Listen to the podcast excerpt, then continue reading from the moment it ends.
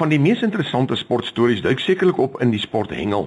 Een so 'n storie wat op video vasgevang was, het in Florida in die VS aangebeur toe 'n 17 kg barracuda uit die water gespring het en meters ver deur die lug gevlieg het om in die boot te lande te kom. You see that big flash of silver? Skeeter? Yes, I did. Look out, look out, look out. It's a cuda, it's a cuda.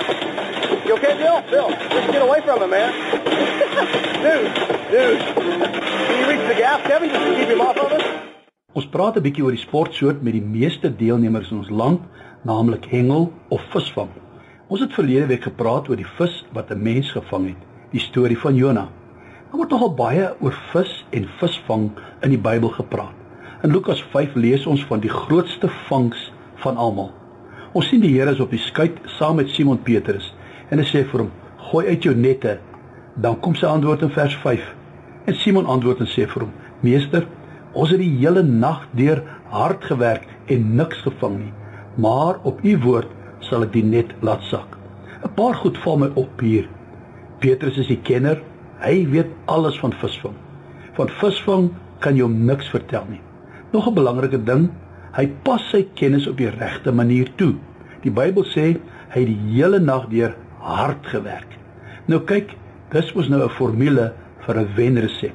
Kennis en harde werk. Maar hier by Simon Petrus het dit nie gewerk nie. Ons sien daar moes nog iets bykom. Wat sou dit wees? Simon sê: "Maar op u woord sal ons die nette ingooi." So, drie dinge was teenwoordig by die groot visvangs: kennis, harde werk en 'n woord van die Here. Ek het 'n idee dat as ons hierdie drie dinge gaan toepas in ons werk, ons verhoudings, ons geestelike lewe, in ons sport en in watter gebied ook al, sal ons suksesvol wees. Waar het jy 'n wonderwerk nodig vandag? Kry soveel kennis as wat jy kan. Ewes gaan dit handig te pas kom. Werk hard. Die Bybel is baie duidelik dat die Here nie baie van luihards hou nie. En dan baie belangrik, kry 'n woord van die Here. Kennis en harde werk sal jou ver bring. Maar daar kom tye in jou lewe wat net 'n woord van die Here jou sal deurdra. In my eie lewe en ek glo baie van julle sin ook, was dit dikwels net 'n woord, die belofte van die Here wat my staande gehou het en my deur my krisis gedra het. Kry 'n woord deur die Bybel te lees, deur gebed, deur kerkbywoning.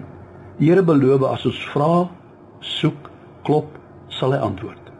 Here, ek bid vir môre vir elke luisteraar wat 'n wonderwerk nodig het in die naam van Jesus dat dit sal plaasvind.